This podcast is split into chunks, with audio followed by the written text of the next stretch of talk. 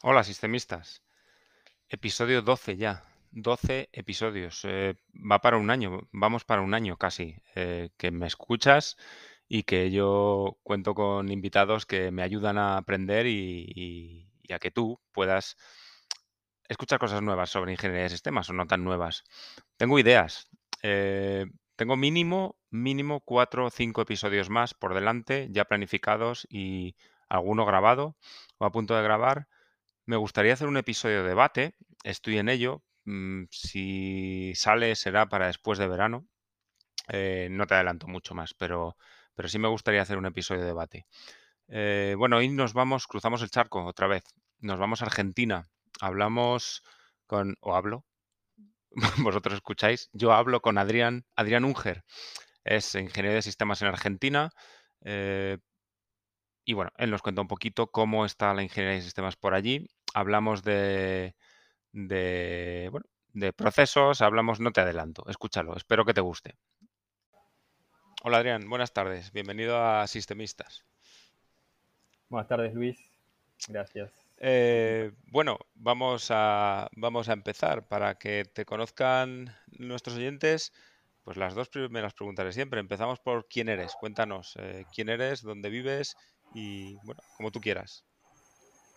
Bueno, eh, mi nombre es Adrián Unger. eh, tengo 41 años. Vivo en Buenos Aires, Argentina. Nací acá y me desarrollé como profesional siempre, siempre acá en, en el país.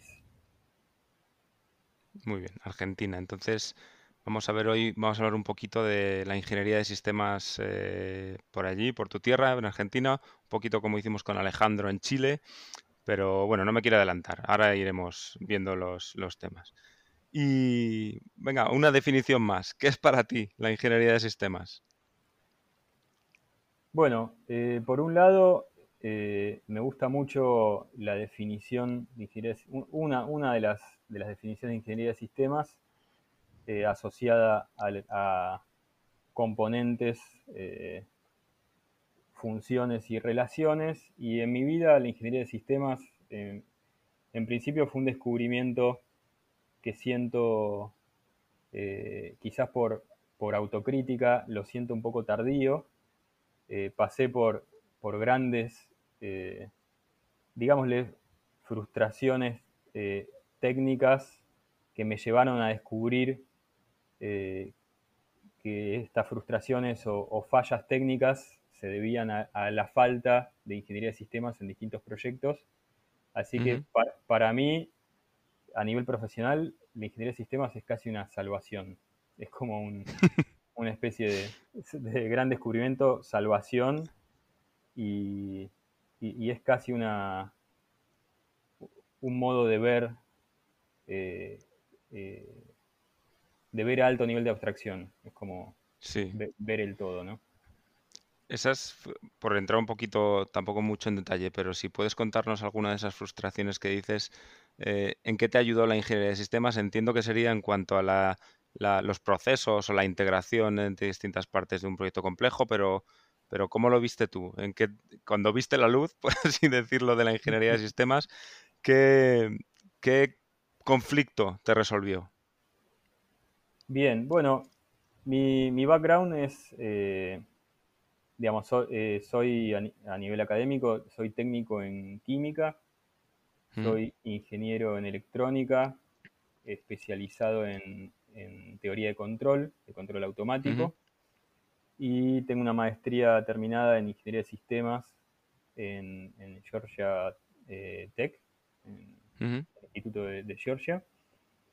Y, y principalmente mis más de 15 años de, de- de experiencia laboral están asociadas a, la industria aeroespacial y fui por muchos años el, el responsable de- del área de aviónica de a bordo de los proyectos de la Agencia Espacial Argentina eh, desde la electrónica, ¿no? La electrónica de a bordo para inyectores satelitales, para, para cohetes, ¿no? Eh, para, decirlo, para decirlo claramente. Sí, Yo, yo- yo era el responsable del área, con bastante gente a cargo, muchos equipos, a equipos técnicos a cargo, diseño de arquitecturas, etcétera. y siempre lo, siempre lo había vivido como, bueno, un ingeniero electrónico que tiene que hacer tareas de alto nivel de, abstracción, ¿no? Como pensar en arquitecturas, eh, liderar gente, pensar en interfaces, en funciones, en testeos, en integración y también en la, gestión de riesgos, gestión de fallas, pero siempre con la visión de un ingeniero electrónico. Eh, para pensar ejemplos, bueno, tengo una lista demasiado amplia de, por ejemplo, de complejidades a la hora de gestionar interfaces electrónicas, cientos o miles de interfaces electrónicas, eh, gestionar las fallas de esas interfaces, gestionar mm. los testeos de las funciones de cada, mm. de cada pieza de hardware, de cada pieza de software, de la interconexión entre las piezas de hardware y software, o sea, de subsistemas o sistemas. Mm.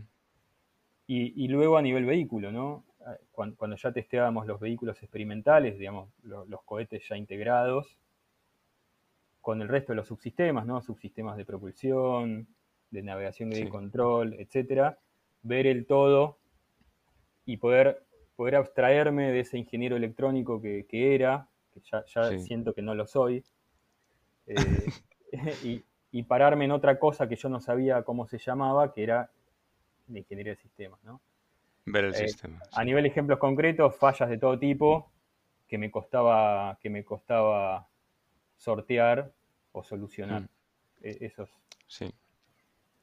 Sí, es, es muy interesante porque yo muchas veces tiendo a vernos a los ingenieros de sistemas y por lo que dices, lo que acabas de decir tú ahora mismo, los interfaces a bajo nivel y luego en la integración en el vehículo, en el sistema, muchas veces tiendo a pensar en nosotros como integradores del sistema. Yo mismo me veo muchas veces como integrador de las distintas partes del sistema, ¿no? Entonces, está muy en línea con lo que acabas de contar. Genial, muy bien. Sí, 100% de acuerdo. La palabra integración es, vital, sí, coincido con vos. Fundamental, sí, estoy de acuerdo. Eh, bueno, pues vamos, cuéntanos un poco qué es lo que habíamos dicho que íbamos a hablar. Eh, Argentina, nos ponemos en situación en Argentina. ¿Qué industria tenéis en Argentina que aplique la ingeniería de sistemas, eh, bueno, ya sea como, como define INCOSE o de acuerdo a otros manuales de ingeniería de sistemas como la NASA, o, pero pero que apliquen la ingeniería de sistemas como tal, que tengan equipos o posiciones definidas de ingeniería de sistemas. ¿Qué industria tenéis en Argentina que conozcas tú? Bien. Argentina, eh, siendo un país en vías de desarrollo, digamos, de, Sudamérica, considero que es un país extraño, bueno, quizás comparable con, Brasil en algún aspecto. Eh, en nuestro país tenemos algunas, algunas industrias muy fuertes como eh, principalmente digamos, asociadas a, industrias de la ingeniería compleja que puedan hacer uso de la ingeniería de sistemas, podemos nombrar la aeroespacial y, la, y la nuclear, principalmente. Entonces, a nivel, a nivel formal, te diría que las empresas o entidades asociadas a la industria aeroespacial, eh, todas utilizan técnicas de ingeniería de sistemas y las puedo nombrar son, bueno, la Agencia Espacial Nacional, la CONAE, eh, la empresa para la cual eh, trabajo eh, la mayor parte del tiempo, que se llama, que llama VEN, que, es, es, la, empresa controlada en su mayoría por la Agencia Espacial Nacional. Luego está INVAP, Investigaciones Aplicadas, que, tiene, altísima tecnología también para el desarrollo de, de satélites bueno, Geo y Leo, eh, y la empresa también eh, ARSAT, es una empresa también del Estado, del Estado argentino, que es la que desarrolla eh, satélite geo de comunicaciones, ¿no? Todo, todo, en, nuestro país, incluso el, testeo también. las cuatro entidades que nombré, entidades barra empresas, utilizan, utilizan la ingeniería de sistemas de un modo formal, ¿no?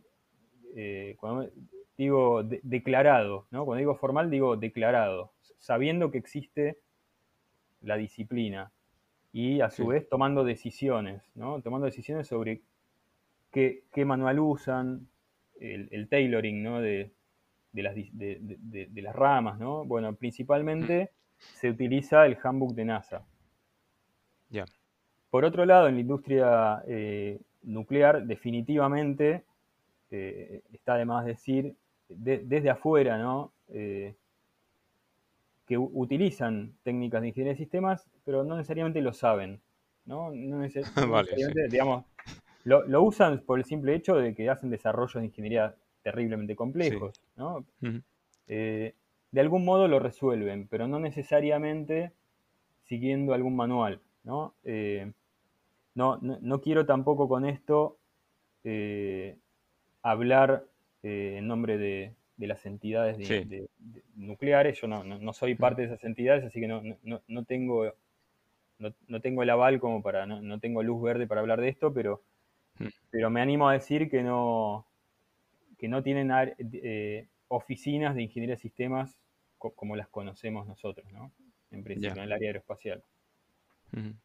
Y por otro lado hay pequeñas empresas. Sí, perdón. Sí, no, sigue, perdona. Después. Por otro lado hay, hay, pequeñas empresas y, hay algunas empresas que ya son grandes, que empezaron en nuestro país, eh, que definitivamente también usan técnicas de ingeniería de sistemas, empresas privadas del ámbito aeroespacial, me refiero.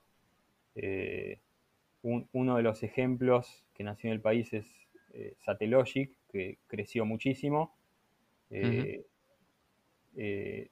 Tampoco necesariamente tengo mucho conocimiento sobre esta empresa, pero eh, al ser proveedores de, satélites de observación terrestre en Leo, definitivamente usan también técnicas de ingeniería de sistemas, así que diría que en el país hay, hay bastante conocimiento de la disciplina.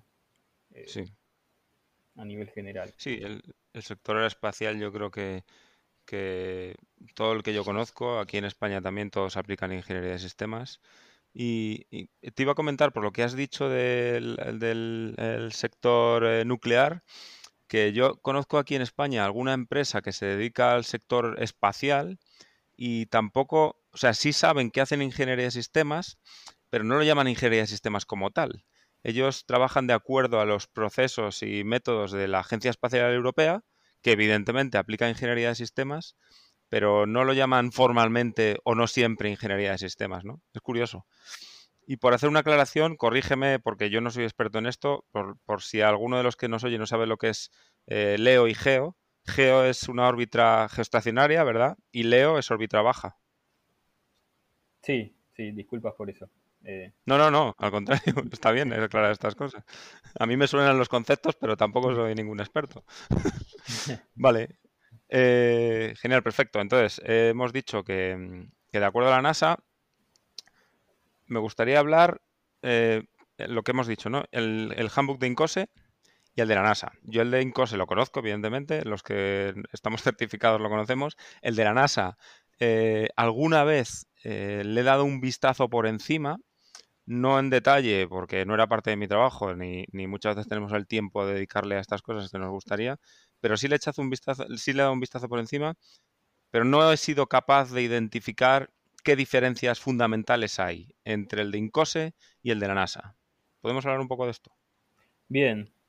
Sí, eh, un, paréntesis. Yo, antes nombré el de NASA y Incose eh, a nivel eh, argentino, pero la, realidad es que también se usa el de la Agencia Espacial Europea, que lo, quiero agregar ah, porque realmente también es una, es una gran referencia. Tiene, tiene bastantes diferencias con el de NASA y, realmente es, de mucha ayuda también. Em,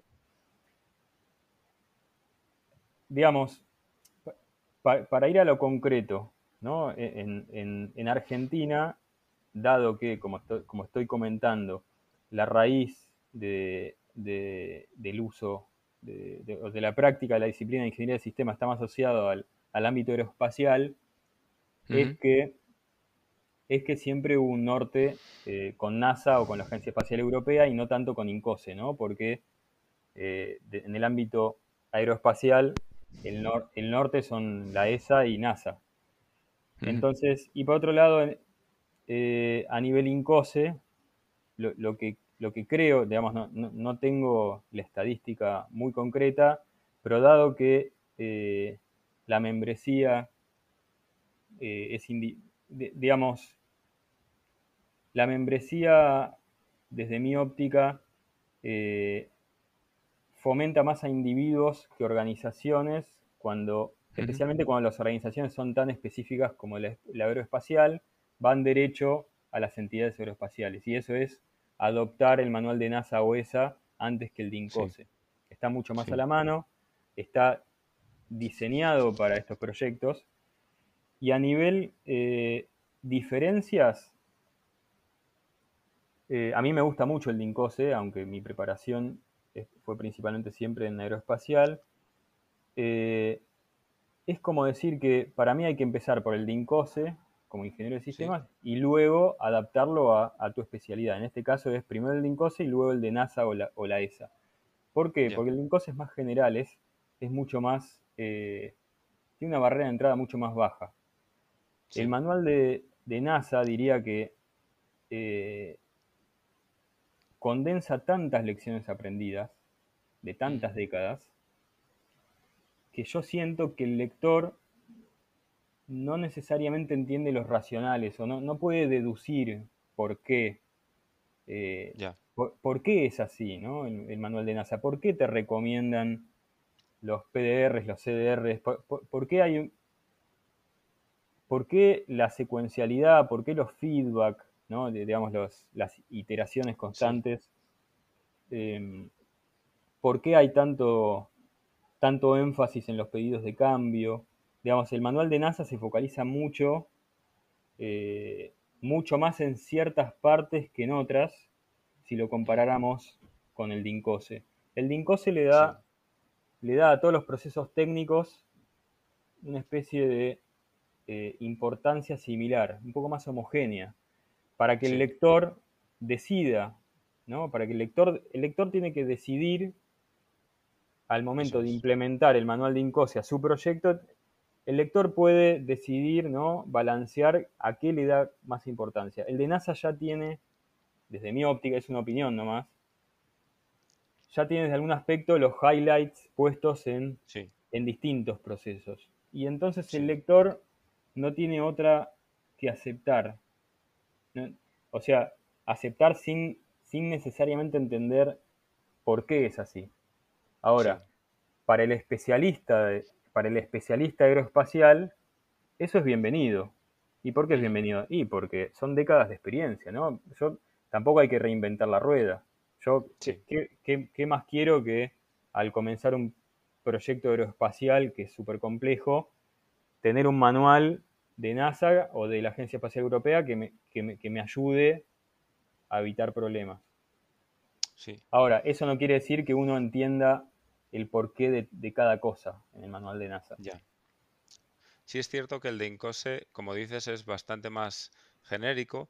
Precisamente en línea con eso que has dicho, yo siempre digo que con el manual de INCOSE una, labor muy importante cuando quieres aplicar esa ingeniería de sistemas a cualquier proyecto es el tailoring o la, adaptación del manual de INCOSE a un proyecto.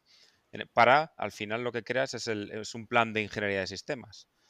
Podríamos decir que el de la NASA ya tiene parte de plan de ingeniería de sistemas, ¿no? Porque tiene PDR, CDR, que son cosas que se hacen en defensa también y en, y en aeronáutica, pero no están dentro del manual de INCOSE. Entonces, como agencia reguladora, la NASA en su manual ya establece qué revisiones va a haber, qué iteraciones y, ese tipo de procesos. ¿no? Con lo cual, sí, como dices, es mucho más definido, más detallado.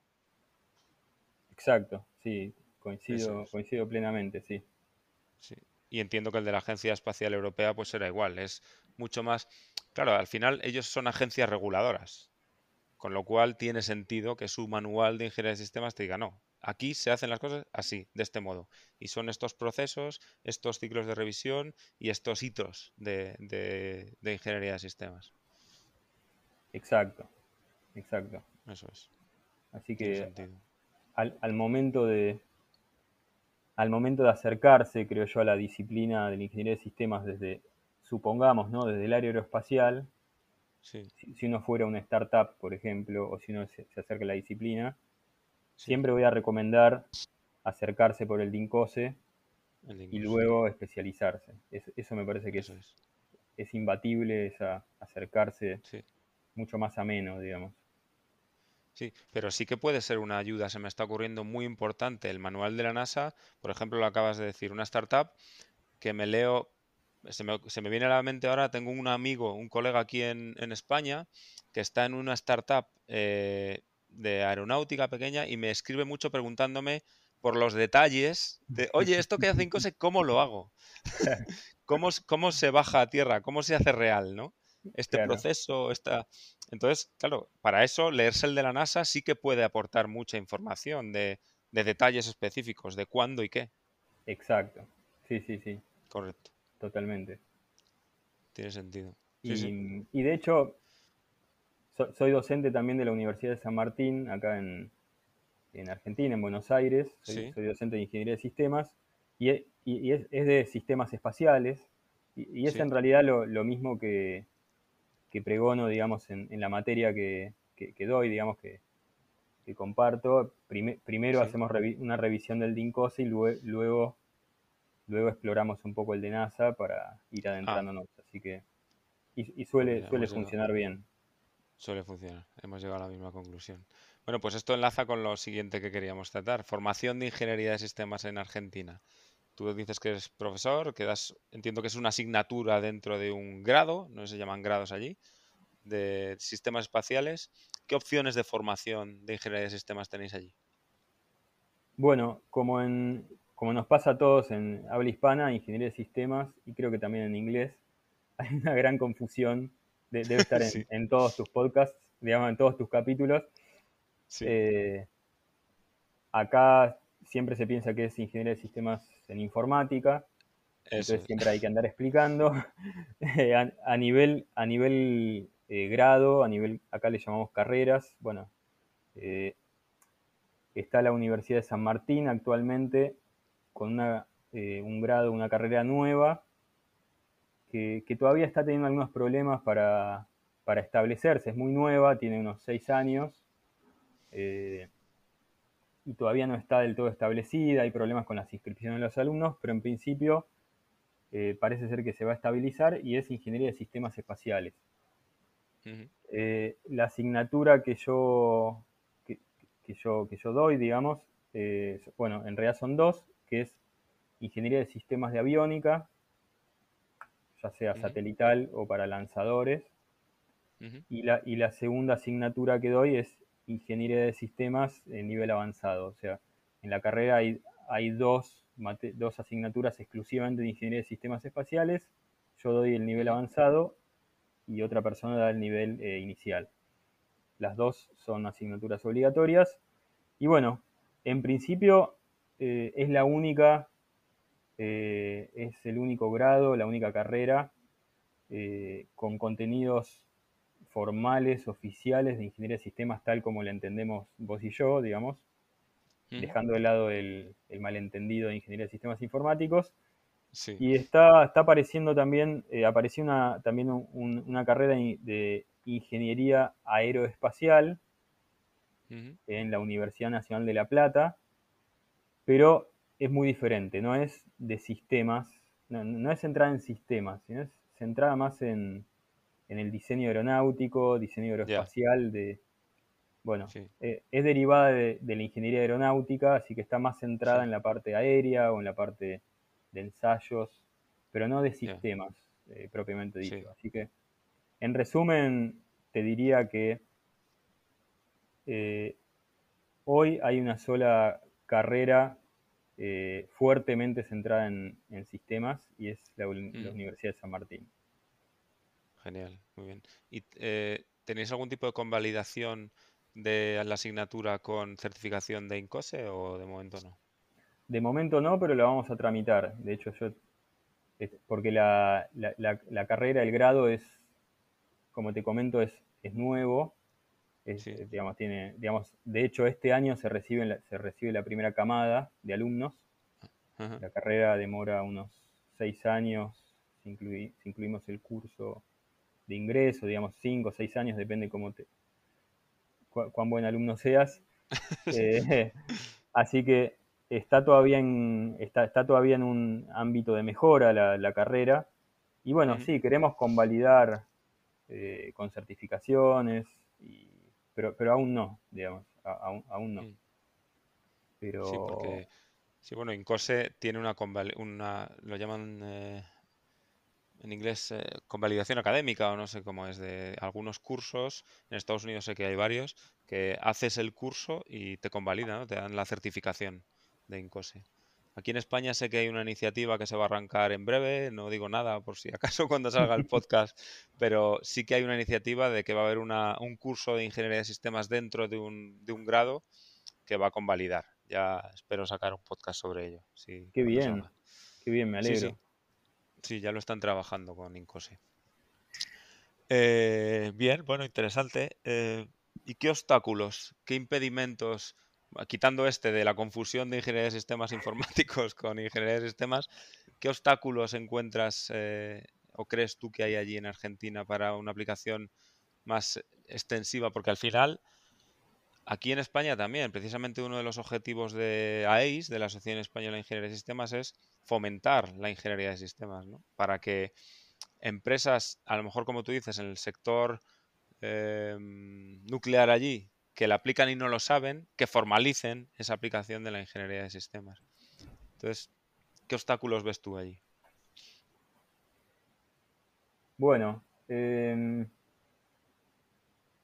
mira, cuando, cuando estaba repasando los temas para hoy, ¿Mm? tenía, tenía, tenía, tenía, como claro, una idea clara sobre, sobre qué, era lo importante de, comentarte, Luis, digamos, en, cada, en cada ítem. Con respecto a los obstáculos, me encuentro, eh, disculpas por la redundancia, pero me encuentro con un obstáculo al, al intentar eh, hilar ideas. Mm. Digamos, yo, yo, pienso algo, digamos, de a nivel cultural de los países en vías de desarrollo, o por lo menos, no quiero generalizar, como mínimo de Argentina, con respecto a la incapacidad de ciertas culturas a pensar a mediano y largo plazo. Por una simple razón, y es que los países en vías de desarrollo, o por lo menos, perdón, hablo de Argentina, eh, están en un constante contexto de, incertidumbre y, variabilidad. Y eso me parece que como, como consecuencia casi indiscutible genera que la población y las actividades que realiza la población estén centradas más en el corto plazo, ¿no? en el presente, en sobrevivir, en resolver problemas y en, digamos, en, casi en sobrevivir o encontrar siempre el, punto más estable para, el hoy y el ahora. ¿no? Eh, mm. Y desde ese punto de vista me parece que la ingeniería de sistemas, así como también el, el project management o la planificación en líneas generales, son disciplinas que conflictúan con la cultura promedio, ¿no? que es, digamos, la ingeniería de sistemas en parte viene a bajar los riesgos, eh, los riesgos que en general están en el futuro, ¿no? siempre son, están en el futuro, o por lo menos no ocurrieron. Eh, y entonces me parece que los principales obstáculos en parte están asociados a que la cultura no necesariamente está preparada eh, para pensar a, mediano y largo plazo. Entonces, la ingeniería de sistemas viene a poner overhead en las decisiones, en las acciones. Las culturas, creo que eh, de países en vía de desarrollo, somos mucho más de ir a la acción, de soportar muy bien la incertidumbre. Mm de ir, de ir mucho a la acción, ¿no? Entonces es un esfuerzo en promedio parar la máquina, ¿no? frenar un poco las acciones y pensar un poco más antes de, actuar, ¿no? De planificar más, eh, hablar más, dialogar más antes de tomar la decisión. Entonces, uno de los principales obstáculos creo que yo, creo que pienso que es cultural. Y por otro lado, creo que es una cuestión de también de que los decisores, por ejemplo, de asignación de presupuestos a nivel estatal o a nivel privado también, tienen una urgencia, por esta misma incertidumbre que comento, tienen una urgencia eh, voraz de ver resultados. Mm. Eh, y entonces la ingeniería de sistemas en general demuestra sus resultados luego de un, cierto tiempo de implementación. uno no se ve en, el día a día, o no, no, es fácil de transmitir en el día a día, ¿no? Los, los beneficios. Entonces, me parece que desde ese punto de vista, esa es la otra cara de, los obstáculos. Eh, perdón la respuesta larga, pero es un tema que me apasiona, la, verdad. Eh, no, es muy interesante, muy interesante. De hecho, mm, yo creo que aquí pasa un poco lo mismo. Eh, también creo que es muy importante la cultura, no de la sociedad como tal, sino de, la, de cada empresa en concreto. Si hablamos de alguna empresa en concreto que, mira al corto plazo, es muy difícil que esa empresa eh, aplique una ingeniería de sistemas o esté dispuesta a aplicar una ingeniería de sistemas formal, sobre todo porque claro, ¿cómo le demuestras a una empresa que quiere empezar a hacer algo y lo quiere tener en un año y es un proyecto complejo y tú le dices, no, espera, necesitamos seis meses para tener unos requisitos claros, cerrados, y lo vas a entregar dentro de un año y medio, pero lo vas a entregar bien, si arrancamos como tú quieres, lo vas a entregar dentro de un año y medio o dos, con más gastos y con descontento del cliente. Exacto. Pero claro, es, es difícil, es difícil de explicar. Eh, pero sí, sí que es, sí que es interesante, sí, desde luego que sí. Y no, me parece una respuesta muy clara a cuáles son los, los obstáculos. Y encaja muy bien lo que has contado. Estaba pensando, según lo contabas, que estabas describiendo la visión sistémica. Es decir, eh, de eso que está tan de moda, ¿no? Ahora el systems thinking y demás, es justo lo que estabas haciendo, desde mi punto de vista. Vamos a mirar más allá, vamos a pensar en, tres pasos por delante o cuatro pasos por delante. Si queremos que la industria del país vaya avanzando, tenemos que ver a toda la industria como un conjunto y no ir mirando a mañana. Ah, pues resuelvo esto, resuelvo esto, pero vas acumulando problemas y, y al final el prestigio, la, la, el resultado final es peor. Es más rápido, pero es peor. Exacto, exacto. Y eso se, ve, en el día a día, no sé si conoces Buenos Aires, pero se, ve, se ve en la ciudad, bueno, cuando quieras eh, te venís y te invito a comer pues un, buen asado. Eh, Merecerá la pena. Y acá se ve también la ciudad, ¿no? Las soluciones rápidas, simples y de, y de calidad media o baja, porque el, ¿no? el resultado parece estar visible instantáneamente, pero después en poco tiempo la ciudad se degrada o la solución implementada se degrada. Sí. Es algo que, se vive diariamente. Eso pasa también aquí, ¿eh? en las ciudades. Yo creo que se ve. Aparte de que, bueno, no vamos a entrar en, en decisiones de los políticos, pero, pero llegan unos y yo que sé, un sistema nuevo de farolas o de iluminación, por ejemplo, y en tres años o cuatro años llega el otro y lo cambia. Y luego el otro porque... no sé, tirar dinero, tirar tiempo, dinero de todos los ciudadanos, tirar recursos, bueno. es increíble. Sí, sí, sí. Eh, bueno, pues queda claro, queda claro lo, cuáles son los, los obstáculos. Genial, muy interesante. Em, como último punto habíamos dicho de que nos contaras un poco, que además me resulta muy interesante también, que nos contaras un poco ese proyecto que has lanzado hace poco, creo, eh, basado en ingeniería de sistemas. Eh, cuéntanos un poquillo sobre ello. Bien. Eh, bueno, sí, gracias por, preguntar. Es un proyecto que me, apasiona. Em, digamos, con, con, esto que charlamos al principio, ¿no? que para mí descubrir la ingeniería de sistemas fue, fue como por fin arribar a, un, a una tranquilidad profesional de saber que había un lugar para mí, que encontré mi lugar, encontré lo que soy, básicamente.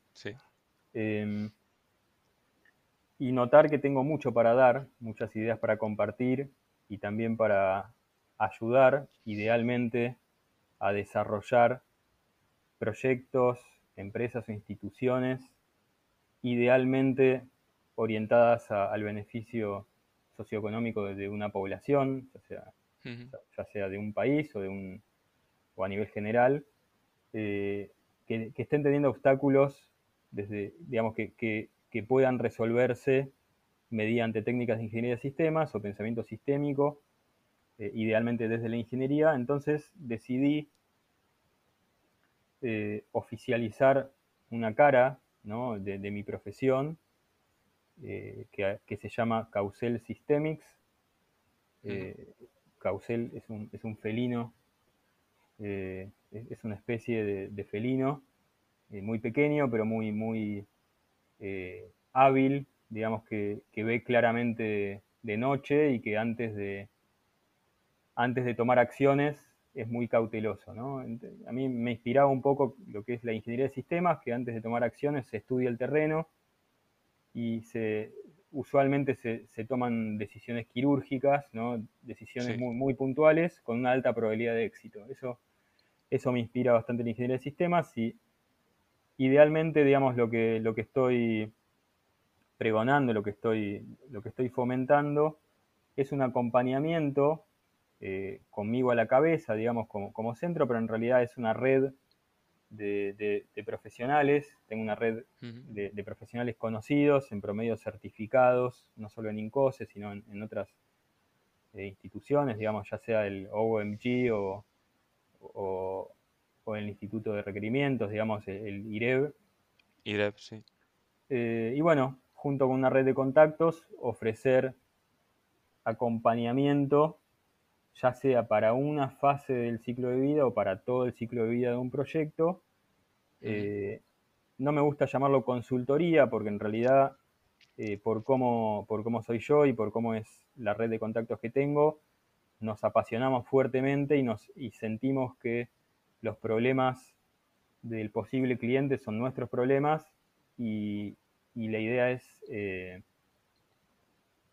hacerse cargo como, tomar los problemas como propios, ¿no? Y, y por otro lado también brindar capacitaciones, obviamente, y dedicarnos no solo a, empresas con grandes proyectos, sino también a startups. Sabemos que las startups tienen, tienen otro tipo de necesidades a nivel de ingeniería de sistemas, no quieren overhead para nada porque están en una dinámica de, de recabar inversiones, necesitan mostrar rápidamente resultados, con desarrollos incrementales, eh, a diferencia de quizás proyectos más estatales o de defensa o de otra índole que lo que quieren, como decías vos, es asegurar el éxito una vez que se haga la entrega del producto, ¿no? Digamos, aún, aún si se demora unos meses, no puede fallar y bueno, son proyectos de un año, dos años, tres años, cinco años, diez años, pero no pueden fallar una vez que se entregan.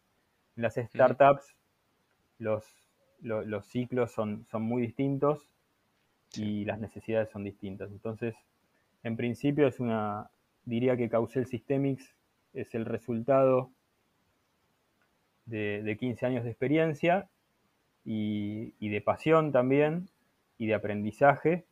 Eh, y bueno, la idea es estar al servicio de pequeñas y, grandes empresas que necesiten apoyo en ingeniería de sistemas. Genial. Oye, pues suena muy bien. Eh, se me estaba, lo estoy visualizando según me lo cuentas, lo que ofrecéis es un equipo de capacidades de ingeniería de sistemas, un, un S capability, por así decirlo, externo a la empresa, que entráis entráis a un proyecto y dependiendo del tipo de proyecto, del tipo de empresa, qué capacidades necesite, pues oye, pues eh, tú y otros tantos profesionales, como dices, pues necesitamos VIV o certificación o requisitos o modelado, model base, o entonces en función de eso os adaptáis eh, al, al, proyecto de la empresa para hacerle la ingeniería de sistemas, ¿no? A empresas grandes o startups pequeñas, como tú dices, que, que a lo mejor no, pueden o no saben contratar un equipo de ingeniería de sistemas, pero sí tienen ciertas necesidades, con metodologías ágiles o como sea. Exacto, exacto. lo transmitiste Suena muy bien. Muy, de, modo muy, muy claro. Suena muy bien, pues eh, os deseo mucha suerte. Tiene, tiene muy buena pinta. Luego me dejas el link de la página web. Bueno, ya me lo pasaste y lo en la, pondré en la descripción del episodio cuando, cuando lo publique. Eh, genial, eh, Adrián. Pues nada más. He buscado aquí en paralelo en Google eh, lo del caucel. Veo que lo llaman gato tigre también. Además es, es bonito, ¿eh? es un animal bonito. Además es bonito. Sí, sí. Vale. muy bien, por mi parte, nada más. Muy interesante todo lo que has contado. Me, cierro el episodio con las ganas de leerme más en detalle el, el handbook de la NASA, porque me has despertado el interés. Y, si quieres decir algo más, eh, lo que sea. Bueno, lo último sería agradecerte, Luis, digamos, tu, trabajo. Eh, yo ya sé que lo sabes, pero es, muy importante para la comunidad de profesionales y para generar cultura, eh, incluso en, habla hispana, es, vital. Eso va, a provocar mejoras que no necesariamente te vas a enterar. Digamos, viste que uno cuando hace algo lo, se, despoja y, circula en la comunidad y después provoca cambios que uno no, no necesariamente se entera, pero lo están provocando, digamos, tus, podcasts eh, son realmente muy importantes para generar la, cultura que hace falta y provocar cambios en la industria eh, de, distintos países. Y así que te agradezco por el esfuerzo también que, que pones eh, sin ánimo. Gracias. Gracias a ti y gracias a vosotros, que esto es gracias a los que venís como invitados. Si estuviera yo aquí hablando una hora en cada episodio, además de que aburriría, tampoco aportaría demasiado después de tres o cuatro. Entonces, gracias también. Bueno, y gracias por la invitación realmente. Un placer hablar. Genial. Genial. Muchas gracias otra vez. Pues nada más. Em, ya hablaremos para ese otro episodio que tenemos en mente, pero no adelanto nada. Bien, perfecto. Venga, un saludo, Adrián. Un saludo, gracias. Hasta luego. Chao, chao.